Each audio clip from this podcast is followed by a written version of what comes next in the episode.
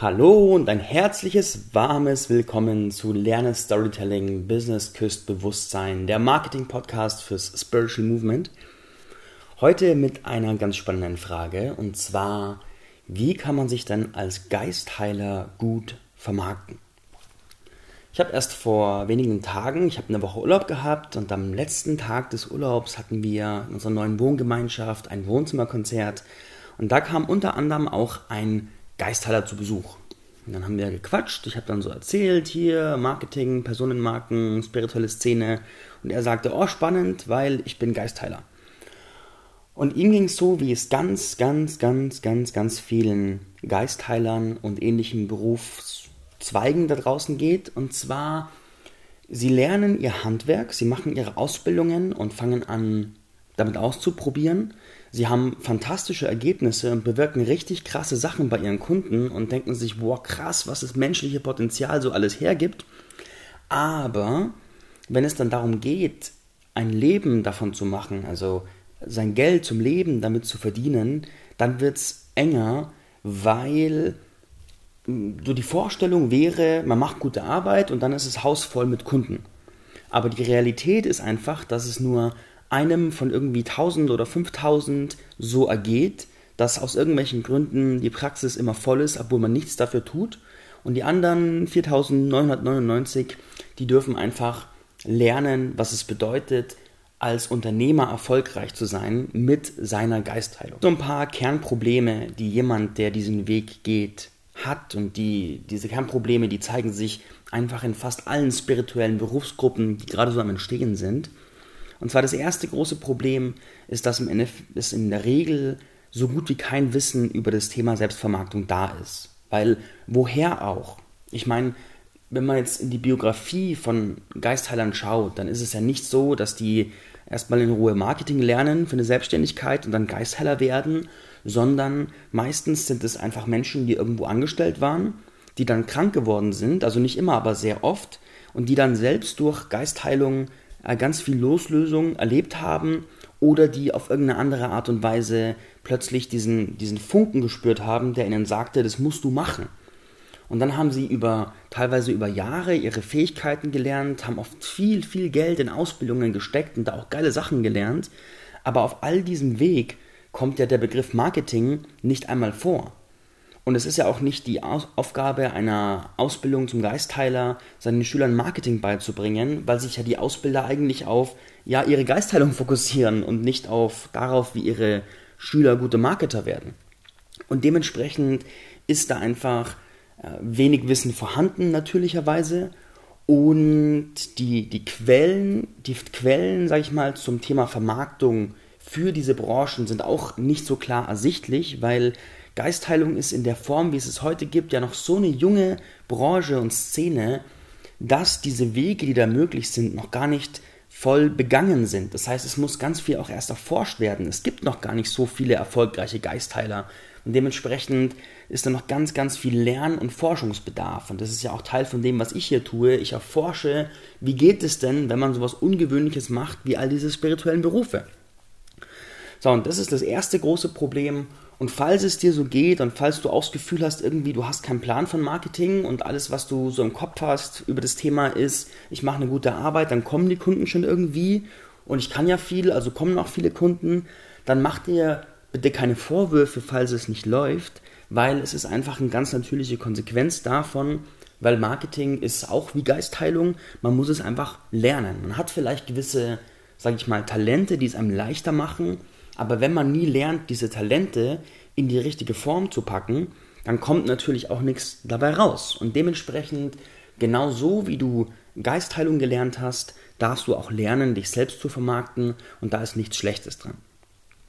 Das zweite große Problem ist, dass die Kundengewinnung sich oft als relativ zäh herausstellt und das liegt daran, wie das öffentliche Bewusstsein aussieht. Es gibt sehr viele Berufsgruppen, wo das öffentliche Bewusstsein sehr weit entwickelt ist. Zum Beispiel nehmen wir das Thema äh, Banken. Jedes Kind hört von seinen Eltern, ja, also wenn dann irgendwie 15 bist und in die Ausbildung gehst, dann gehst du erstmal zur Bank und dann machst du dir einen Bausparvertrag und ein Konto und ein paar Versicherungen. Das ist so tief im öffentlichen Bewusstsein drin, dass es für die Banken nicht so herausfordernd ist, ihre Produkte zu verkaufen und zu bewerben, weil die Leute alle wie selbstverständlich im Kopf haben, dass sie das brauchen. Ein Auto ist das nächste Beispiel. Es ist für Leute selbstverständlich, also nicht für alle, aber für sehr, sehr viele, gerade hier in Bayern ist es selbstverständlich, man braucht ein eigenes Auto, um irgendwie von A nach B zu kommen.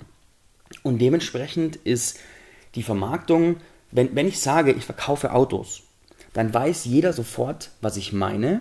Dann hat jeder sofort eine gewisse Preiskategorie im Kopf und man hat schon irgendwie fertige Bilder, in die man diese Angebote einsortieren kann. Und da ist kein großer Widerstand. Also, wenn ich jetzt sage, ich verkaufe ein Auto, würde niemand sagen, hä, was ist denn das komisches, esoterisches, das funktioniert ja eh nicht und gibt's das und das ist doch kein Geld wert und das müsste doch umsonst sein und so ein Schmarrn.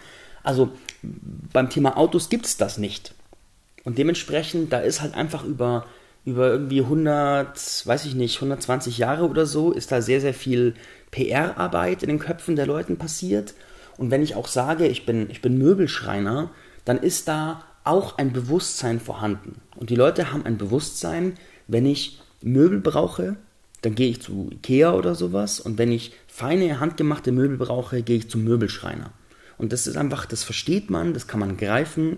Und diese ganzen spirituellen Berufsgruppen kann man noch nicht greifen, weil die wenigsten Leute wenn jetzt jemand kommt und sagt, ich habe Rückenprobleme, dann, dann, dann sagt man dem in der Regel, naja, geh zum Arzt. Und jemand, der ein bisschen mehr Erfahrung hat, sagt vielleicht, okay, geh zum Osteopathen, geh zum Dorntherapeuten, geh zur sanften manuellen Therapie oder sowas. Aber die Wahrscheinlichkeit, dass jemand dann sagt, naja, dann gehst halt zur geistigen Wirbelsäulenausrichtung oder zum Quantenheiler, das ist nicht im öffentlichen Bewusstsein drin. Das ist eine marginale Gruppe, die diese Idee hat und selbst diese marginale Gruppe wird nicht jedem das empfehlen, weil es einfach so weit weg vom öffentlichen Konsens ist. Und das bedeutet, dass die meisten Leute einfach gar keine Ahnung haben, was es da draußen gibt. Für die meisten Leute ist Energie nur das, was aus der Steckdose kommt. Und dementsprechend ist das Verkaufen dieser Angebote zäher als Angebote, die schon bekannter sind, weil noch viel Öffentlichkeitsarbeit geleistet werden muss. Ein schöner Vergleich auf den wir heute auch noch mehrmals zurückkommen werden, ist Veganismus. Wenn du vor zehn Jahren ein veganes Restaurant aufmachen wolltest, dann hätten, also in den meisten Orten, vor allem am Land, hätten die Leute dich einfach nur ausgelacht und gesagt, du spinnst, der Mensch braucht Fleisch und du hast einen Vogel und zu dir kommen wir nicht, weil da werden wir doch bestimmt unterversorgt sein mit allem, was geht und außerdem brauchen wir Proteine. Jetzt im Jahr 2019 ist in den letzten Jahren so unglaublich viel Öffentlichkeitsarbeit für den Veganismus passiert. Und vegane Köche haben öffentliche Fernsehkochduells gegen, gegen äh, Standardköche gewonnen und es gibt ganz viele Artikel und heute auch Zeitschriften und Bücher. Und dementsprechend, wenn heute ein veganes Café aufmacht, sagen immer mehr Leute, ah, interessant, cool, da gehen wir mal hin. Vor allem die Jüngeren sind da sehr aufgeschlossen. Vor allem in den Städten ist da, ist es ja schon fast Mainstream-Kultur, dass es ganz viel veganes Zeug gibt. Und Dementsprechend hat jeder, der jetzt nachkommt in diesem Markt, einen leichteren Stand. Also auf der einen Seite ist der Stand leichter, weil es öffentlicher ist, aber natürlich ist, sind diese Pionierpositionen jetzt schon vergeben und es gibt schon sehr viele Produkte, aber das ist noch ein riesiger Markt, der noch weiter wächst. Und wenn man mal, meine Freundin war vor einiger Zeit in Australien, wo es Regale um Regale um Regale um Regale von veganen und glutenfreien Produkten gibt und es kommt auch auf uns zu, da ist noch viel Platz am Markt.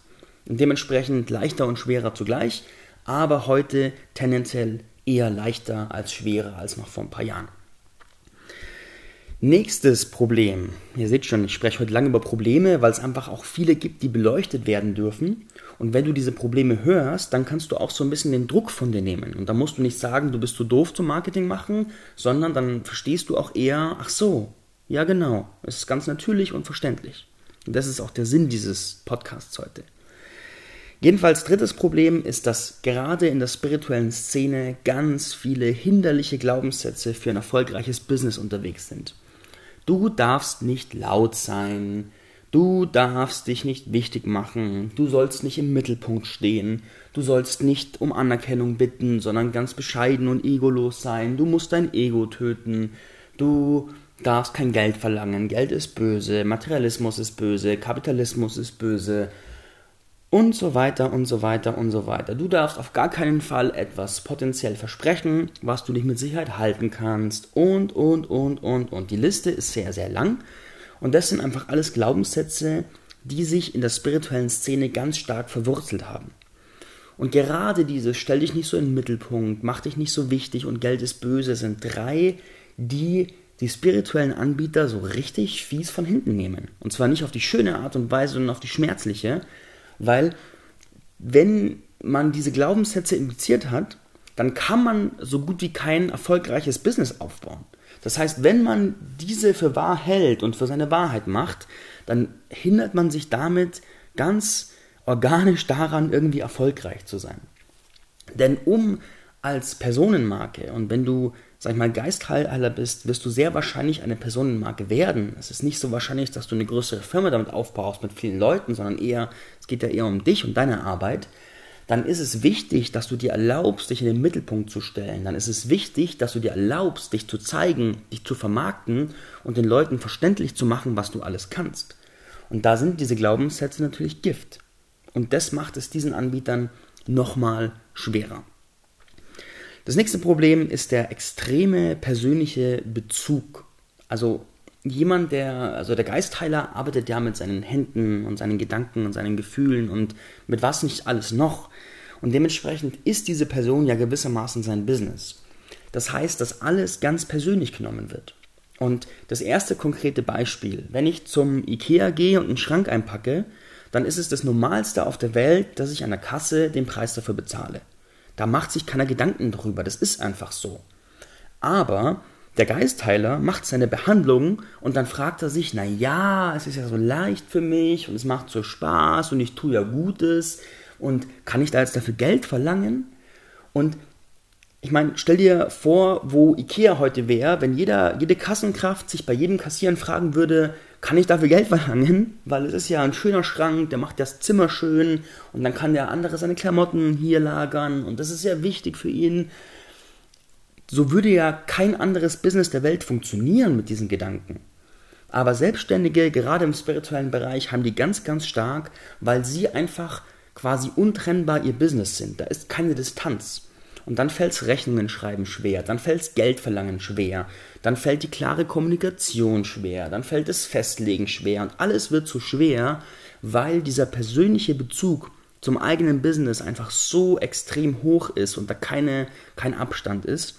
Und das ist nochmal ein Hindernis, das heißt, da wartet ein längerer Lernprozess auf diesen Anbieter, dass er lernt, da auch rauszukommen und sich selbst auch als Unternehmer zu verstehen und unternehmerische Handlungen, wie zum Beispiel Rechnungen stellen und sowas, einfach, sag ich mal, ganz mechanisch abzuarbeiten, ohne sich dabei irgendwelche Filme zu machen von irgendwelchen Themen und irgendwelchen Blablabla, was es nicht alles gibt. Also das ist, äh, naja, also ich weiß gar nicht, was ich dazu sagen soll. Jedenfalls wenn du lernst, da ein bisschen Distanz aufzubauen und es nicht zu verurteilen, sondern einfach zu sagen, ja, das mache ich jetzt, damit es mir unternehmerisch besser geht, da machst du dir einiges leichter. Und jetzt kommen wir von den Problemen in die Lösungen. Und zwar habe ich sechs Wege rauskristallisiert, wie das für dich als Geistheiler funktionieren kann, was also bewährte Wege sind, die schon mal irgendwo funktioniert haben und die vielleicht auch für dich funktionieren werden. Und dann kannst du quasi deinen Pfad wählen. Das ist wie wenn du zu einem Multilevel-Marketing-Unternehmen gehst, einer Versicherung zum Beispiel, und dann bieten die dir so Karrierepfade an. Oder du spielst ein Rollenspiel, dann hast du auch klare Karrierepfade. Und weil die klar sind, kann man sich einen Plan machen. Wenn man aber gar keinen Plan hat, wo die Reise hingeht, ist es schwer, auch sich eine Struktur, eine Strategie aufzubauen. Und dementsprechend such dir eine dieser Strategien raus und dann fokussiere dich auf die, dann wirst du es viel leichter haben mit deinem Business. Nummer 1, Strategie Nummer 1, Spezialisierung auf ein Problem. Eine funktionierende Strategie ist, dass du dir, dass du dir rausgehst und sagst, es gibt ein Problem, das kann ich besonders gut lösen. Rückenschmerzen, Migräne, äh, Unfruchtbarkeit, äh, Eifersucht, ähm, Abnehmen, Raucherentwöhnung, Oder, oder, oder. Und dann spezialisierst du dich auf dieses Problem. Und dann gehst du nicht raus mit, ich bin Geistheiler, der alles kann, sondern dann gehst du raus mit, ich helfe dir, wenn du Rückenschmerzen hast. Ich helfe dir, wenn du Thrombose hast. Ich helfe dir, wenn du ABC hast. In Klammern, da gibt es jetzt natürlich gewisse gesetzliche Regelungen, die ich nicht im Detail kenne, was du gewissermaßen sagen darfst und was nicht. Aber ich bitte dich, das Prinzip dahinter zu nehmen, das Prinzip der Spezialisierung. Und weil Spezialisierung funktioniert. Traditionell in allen Unternehmenszweigen Spezialisierung funktioniert. Und dementsprechend wähle ein Problem und dann werde der Anbieter, der es löst. Trenne dich davon, dich zu inszenieren als ich bin der große Geistheiler und fokussiere dich in deiner Kommunikation auf ich bin der Löser für dieses Problem. Das macht den Erfolg deutlich leichter. Strategie Nummer 2. Starke Personenmarke plus PR-Arbeit. Hier will ich als Paradebeispiel Attila Hildmann für den Veganismus aufzählen. Weil man kann über ihn sagen, was man will. Was er gemacht hat, ist, er hat die öffentliche Wahrnehmung des Veganismus verändert. Und zwar wie ein Dampfpanzer, wie ein Revoluzer ist er durchgewalzt und hat in Millionen von Köpfen was verändert und tut es noch heute. Und damit hat er extrem viele Märkte geöffnet. Er hat die Märkte für andere vorbereitet, damit andere es leichter haben in diesem Bereich des Veganismus. Und das hat er gut gemacht. Und jetzt ist die Frage, wer sind die Lanzenbrecher für die Geistheiler? Wer ist da eine starke, vielleicht polarisierende Personenmarke, die für diesen Bereich die Lanzen bricht? Und diesen Weg zu gehen und zu sagen, ich verstehe mich als Revoluzer, ich gehe da raus und baue eine starke Personenmarke um mich herum auf und mache Öffentlichkeitsarbeit für mein Thema, das dient deinem Business, weil mit deinem Personenmarkenwert auch dein Marktwert steigt. Und zweitens dient deiner gesamten Szene. Und gerade als spiritueller Anbieter bitte ich dich, die Szene als ein Ganzes zu sehen und nicht dich als eine isolierte Einheit, weil die Szene braucht einfach Teamwork. Sonst werden immer noch mehr Leute hier in irgendwelchen Armutsfilmen rumkriechen und das ist nicht gut. Das finde ich nicht gut. Also, dritte Strategie, Kooperation mit Trägern. Wenn wir als Beispiel die Heilpraktiker nehmen, da gibt es im Bereich der Heilpraktiker-Ausbildungen einige größere Anbieter. Mir fällt da spontan ein, zum Beispiel die Paracelsus-Schulen. Und das sind größere Anbieter, die auch ein stabiles Marketing haben und die Leute für ihre Marke arbeiten lassen. Und mit diesen Trägern zu kooperieren, kann dir einiges abnehmen, weil die machen dann die, die Arbeiten für dich, beziehungsweise bringen dir Vorlagen für die Arbeiten, die dir schwerfallen. Die machen dann das Marketing, füllen die Kurse und du verdienst zwar theoretisch weniger, aber in der Praxis kann es gut sein, dass du mehr verdienst, weil du überhaupt mal Kunden hast. dementsprechend kann die Kooperation mit Trägern da sehr wertvoll sein. Und da es im Bereich Geistheilung noch nicht so viele Träger gibt, von denen ich weiß, kann es auch Sinn machen, eine Trägeragentur aufzumachen, also eine Geistheilungsagentur. Das ist also Zukunftsmusik, Agenturen für verschiedene spirituelle Berufe. Das wird kommen. Nächste Strategie: viele lokale Infoabende mit Upsells also lokale Infoabende, Vortragsabende. Mach ein bis zweimal die Woche einen Abend, wo du Leute einlädst. Schreib diese Abende aus, mach Facebook-Anzeigen, mach sie in die Zeitung, frag Freunde und spiele mit dem Titel und dem Thema, um rauszufinden, bei welchen Titeln und Thema kommen die Leute. Und dann mach dieses Thema, wo die Leute kommen, öfters. Dann hast du an jedem Abend eine Handvoll Leute da sitzen, vielleicht drei, vielleicht fünf, vielleicht zehn, vielleicht zwanzig, vielleicht dreißig, völlig egal. Und wenn die Leute mal gespürt haben, was du da machst, und sie auch merken, dass du es drauf hast, wenn du es drauf hast, dann ist die Wahrscheinlichkeit, dass sie sich öffnen und was bei dir buchen, einfach mal 50 mal höher, als wenn sie dich nicht kennen. Weil wenn man so eine Arbeit mal gespürt hat, ist man auch ganz anders aufgeschlossen dafür. Und dementsprechend mach ein, zweimal die Woche solche Infoabende, fokussiere dich darauf, die zu füllen, hol dir auch Hilfe vielleicht dabei, sie zu füllen und dann verkaufe von dort aus weitere Programme, weitere Sitzungen, weitere Behandlungssitzungen an diese Leute, die viel mehr bereit sind, sie zu kaufen, weil sie dich kennen und weil du dir auch ein Bild machen kannst von ihnen und sagen kannst, guck mal, bei diesem Problem, da kann ich helfen. Nächste Strategie, Nummer 5. Die Tarnung mit einem konservativen Beruf. Das ist eine Strategie, die sehr viele Leute äh, sag ich mal, nicht bewusst, sondern einfach so, weil es sich so ergeben hat, fahren. Und das bedeutet zum Beispiel, du machst dich, du machst dein Business auf als Raumausstatter zum Beispiel, obwohl du eigentlich energetisch mit Räumen arbeitest und erst und Räume reinigst und äh, Ahnenthemen erlöst oder sowas. Das ist eine Option. Oder du machst dich selbstständig als Personal Trainer und hast dabei noch, machst während der Sessions auch so Energy Clearings für körperliche Blockaden. Und so hast du quasi ein Tarnvehikel, das die Leute verstehen und auch kaufen und kannst innerhalb dieses Vehikels deine Arbeit machen.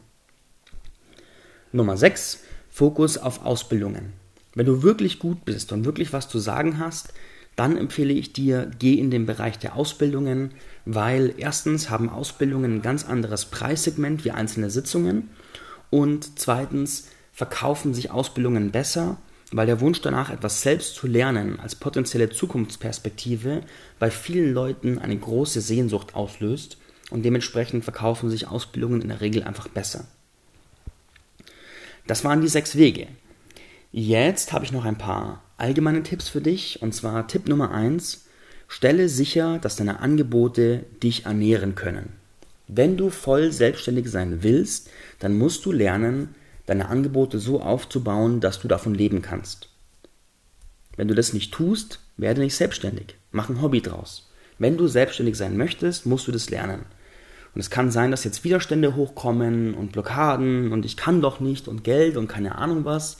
Beobachte die bitte und geh damit zu einem guten Coach und lass die lösen, weil ansonsten werden die dir weiter im Weg stehen. Nummer zwei: Lerne deine Rolle als Unternehmer kennen. Da ist dieses Thema, diese Distanz zu deinem Business und zu dir selbst, die du aufbauen darfst, um eine Metaperspektive einzunehmen als Unternehmer, das darfst du lernen. Und wenn du gerade gar keine Idee hast, was du jetzt tun sollst, empfehle ich dir da einmal die Bücher von Stefan Merath, also der Weg zum erfolgreichen Unternehmer und die Kunst, seine Kunden zu lieben. Und ich empfehle dir die Einer Ina Eberhardt. Wenn du den Namen googelst, Einer also AYNA, Ina Eberhardt, viele von euch kennen sie, dann kann die dir da auch in 1 zu 1 Sitzungen helfen oder mit ihren Easy Business Seminaren. Da macht sie auch genau das. Nächster Tipp. Die spirituelle Business-Szene braucht Kooperation. Suche Kooperation.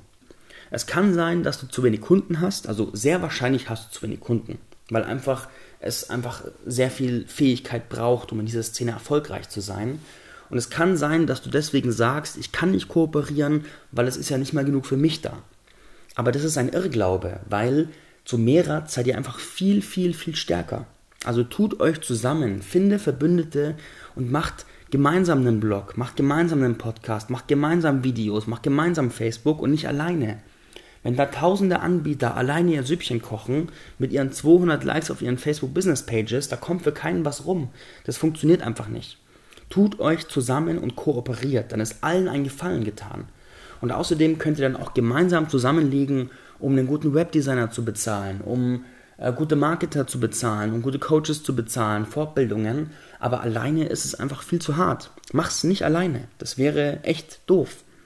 Und außerdem bist du ja ein Spiritueller und hast dich ja dementsprechend auch der Verbindung verschrieben und dementsprechend lebt es auch im Business. Nächstes, äh, nächster Tipp. Mache PR-Arbeit und verstehe dich als ein Agent des Wandels. Du kannst mich angucken, wie ich hier spreche und schreibe. Ich verändere mit dieser Podcast-Folge das Bewusstsein von so einigen spirituellen Anbietern, die sie hören. Dann verändern sich die Gedanken und die Glaubenssätze und der Weg zum Erfolg bahnt sich. Da empfehle ich dir, also schreibe über das, was du tust. Sprich über das, was du tust. Mach Videos über das, was du tust und entwickle das Bewusstsein deiner Zuschauer und Zuhörer, damit immer mehr Leute überhaupt erstmal erfahren, dass es sowas gibt, was du tust. Das ist echt wichtig und es braucht es. Und jeder, der hier gerade laut ist mit diesen Themen, ist auch ein Agent des Wandels. Und dementsprechend erlaubt dir das zu sein. Nächster Tipp. Öffne dich für die Glaubenssätze von guten Marketern. Bei den Glaubenssätzen von Marketern werden bei dir garantiert ganz viele Blockaden hochkommen, wenn du Marketingbücher liest und dir äh, Fortbildungen anguckst, aber erlaube dir, mit diesen Glaubenssätzen für dich in einen Prozess zu gehen und deine eigenen Glaubenssatzstrukturen zu erweichen, damit es dir möglich wird, mit deiner Arbeit erfolgreich zu sein. Also nicht alles, was die Marketer sagen, ist böse und falsch, sondern überprüfe mal, was da eigentlich wirklich für dich wahr ist. Nächster Tipp, öffne dich für die lehrende Wirtschaft. Die klassische Wirtschaft ist ja, Unternehmertum ist ja jetzt nicht neu, sondern da gibt es ja extrem viel Literatur und Fortbildungen und Co. Und öffne dich für die. Öffne dich für die und lerne von denen, die es gut machen. Und sei bereit, so zu lernen, als würdest du ein Unternehmen führen, was du ja faktisch mit deiner Selbstständigkeit in gewisser Hinsicht auch tust. Und letzter Tipp, geh nicht in die Mangelfalle. Wenn du dich selbstständig machst, alle anderen Einkommensquellen abschneidest, ohne irgendwie dich vorzubereiten, dass es funktioniert, dann kommst du in die Mangelfalle, insofern du keine größeren Ersparnisse hast. Und dann krebst du rum mit ein paar Euro im Monat, bist sauer auf deine Kunden, also auf die ausbleibenden Kunden, weil sie dich nicht verstehen, bist sauer auf die Marketer, weil sie böse sind, bist sauer auf das Geld, weil du keins hast und, und so weiter und so fort. Tu dir das nicht an. Sei eher bereit, noch ein bisschen nebenher zu arbeiten, bis dein Business läuft. Mach's dir nicht so hart. Erlaube dir, den leichten Weg zu gehen. Und ein bisschen Disziplin ist der leichtere Weg als ein langer Leidensweg. Und es ist auch nichts Edles, Spirituelles oder Ehrbares an langen Leidenswegen. Ich meine, wenn du meine Folgen hörst, dann weißt du, dass ich mehrere Jahre Leidensweg gegangen bin und es war halt einfach nicht klug. Ich meine, du kannst jetzt sagen, ja, es hat mich geformt, stimmt, aber wir, wir hero heroisieren, also wir schmücken bzw. finden unsere Geschichte rückblickend immer cool, wenn wir sie durchgearbeitet haben, weil sie uns zu dem gemacht hat, was wir sind. Aber es muss ja nicht so sein, es geht ja auch leicht. Es geht ja auch leichter und dementsprechend mach es dir nicht so schwer, sondern erlaube dir, einen entspannten Weg zu gehen. Genau. In dieser Hinsicht, das waren meine Tipps für Geistteiler zum Vermarkten. Ich hoffe, du hast was mitgenommen. Und jetzt empfehle ich dir, wenn du Marketing lernen möchtest, geh auf lerne-storytelling.de und hol dir meinen Marketing-Grundlagenkurs oder frag mich für 1 zu 1 Sessions an, weil das ist mein Beruf, da kann ich dir weiterhelfen. Wenn es mit Marketing nicht klappt, dann kommst du zu mir, beziehungsweise wenn du dein Marketing weiterentwickeln möchtest. Und dann mag ich dich auch dazu einladen, diese Folge mit anderen spirituellen Selbstständigen, Geistheilern und Co. zu teilen, weil die Szene braucht Kooperation. Hier ist das Wissen for free. Nimm es, teile es mit vollen Händen und genieße, dass es vorwärts geht. In diesem Sinne, danke fürs Zuhören, ich wünsche dir was und goodbye.